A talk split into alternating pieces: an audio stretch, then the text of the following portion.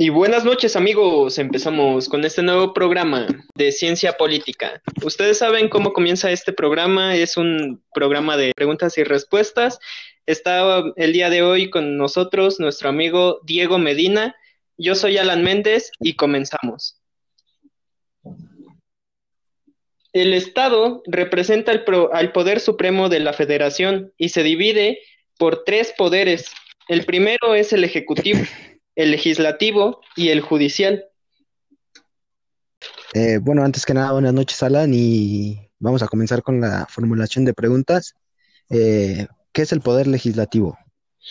Sí, mira, el poder legislativo está, es el que presenta y hace las leyes. A nivel federal está compuesto por 500 diputados. 300 de ellos son designados por, el, por decisión directa este, o por mayoría relativa y 200 son designados por el principio de representación proporcional. Igualmente está dividido en, en, la Cámara de Senadores, que, son, que está constituido por 128 elementos. Unos son designados por elección directa y los otros están designados por el principio de representación proporcional. Este, ahora yo quisiera preguntarte, mm, ¿qué es el poder ejecutivo? Eh, bueno, pues el Poder Ejecutivo, eh, como bien sabemos, es uno de los tres encargados dentro del Estado y este a su vez se encarga de diseñar, planificar y ejecutar el proyecto de un país con base en su constitución y leyes. Así podemos decir que dirige, coordina, planifica y ejecuta del gobierno, pero no puede legislar ni administrar dentro de ello. Y entonces ahora mm, me surge la pregunta, ¿cómo se define o cuál es o qué es el Poder Judicial? Eh, el Poder Judicial es la potestad que tiene el Estado de cuidar y cumplir las leyes de la Constitución, así como de administrar la justicia de un país a través de la aplicación de leyes y reglamentos preestablecidos en la Constitución, claro está. Eh, bueno, y para pasar un poco más de lleno a México, quisiera preguntarte, Alan, eh, ¿cómo se divide el Poder Judicial en México? Sí, mira, el Poder Judicial está dividido a nivel, igualmente que, el, este, que los poderes del Estado, está dividido a nivel federal, estatal y municipal. A nivel federal está representado por la Suprema Corte de Justicia de la Nación. A nivel estatal está este, destinado por el Tribunal Superior de Justicia de cada estado. Y a nivel municipal está representado por los juzgados locales. Ahora, mm, ¿quién ejerce ese poder judicial?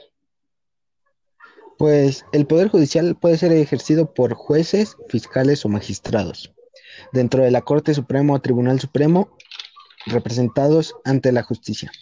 Eh, y bueno, Alan, este, entrando un poquito ya de lleno a esto, ¿me podrías decir qué es la judicialización? Sí, mira, mi amigo Diego, la judicialización es el mecanismo por el cual los problemas políticos son transferidos hacia la esfera judicial para su resolución. Eh, quisiera preguntarte ahora, ¿cuál sería la, finalidad de este Poder Judicial? El Poder Judicial tiene la finalidad de velar por el cumplimiento de los derechos de la Constitución y de las leyes.